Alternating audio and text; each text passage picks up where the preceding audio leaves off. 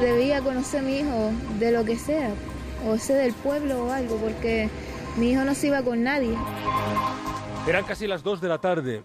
La abuela Herminia les llamó a comer y después de remolenar un poco más, allí subieron Aarón, de nueve años, José Alexis, de cinco. La abuela volvió a gritar por la ventana, ¡Jeremy! Pero Jeremy jamás llegó a sentarse a la mesa donde le esperaban. Sus primos y sus abuelos le buscaron por el descampado de vecindario, donde habían estado jugando, pero solo encontraron su cubo amarillo. Durante días se montó el mayor dispositivo de búsqueda nunca visto en las Palmas de Gran Canaria. Familiares, amigos, vecinos, voluntarios, la policía, la Guardia Civil hasta el ejército peinaron parques y descampados por toda la isla, sin resultado. Los carteles con su cara se multiplicaron por los rincones, primero en la isla, luego en el resto de España. Todos hemos visto miles de veces a ese niño rubiajo, de poco más de siete años, con ojos castaños y gafas con montura verde. Era un 10 de marzo de hace diez años.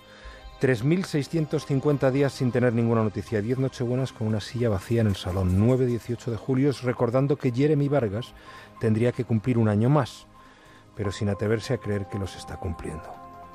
¿Cuánto tiempo se espera un hijo? ¿Cuánto se guardan sus juguetes? Su madre confiesa que han aprendido a vivir con el dolor, pero que están muertos por dentro. En estos diez años ha habido de todo, pistas falsas, recompensas inútiles, pederastas investigados por si aportaban algún dato, huesos que aparecen y podrían ser suyos, pero no. Y en vecindario, una madre deseando cerrar de una vez esta historia. Hace cuentas, Jeremy debería tener 17 años.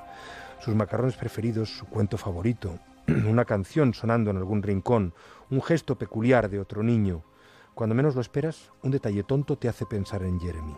Pensar dónde estará, cómo estará, si estará en algún lugar. Cuesta reconocer en voz alta que ojalá aparezca el cuerpo.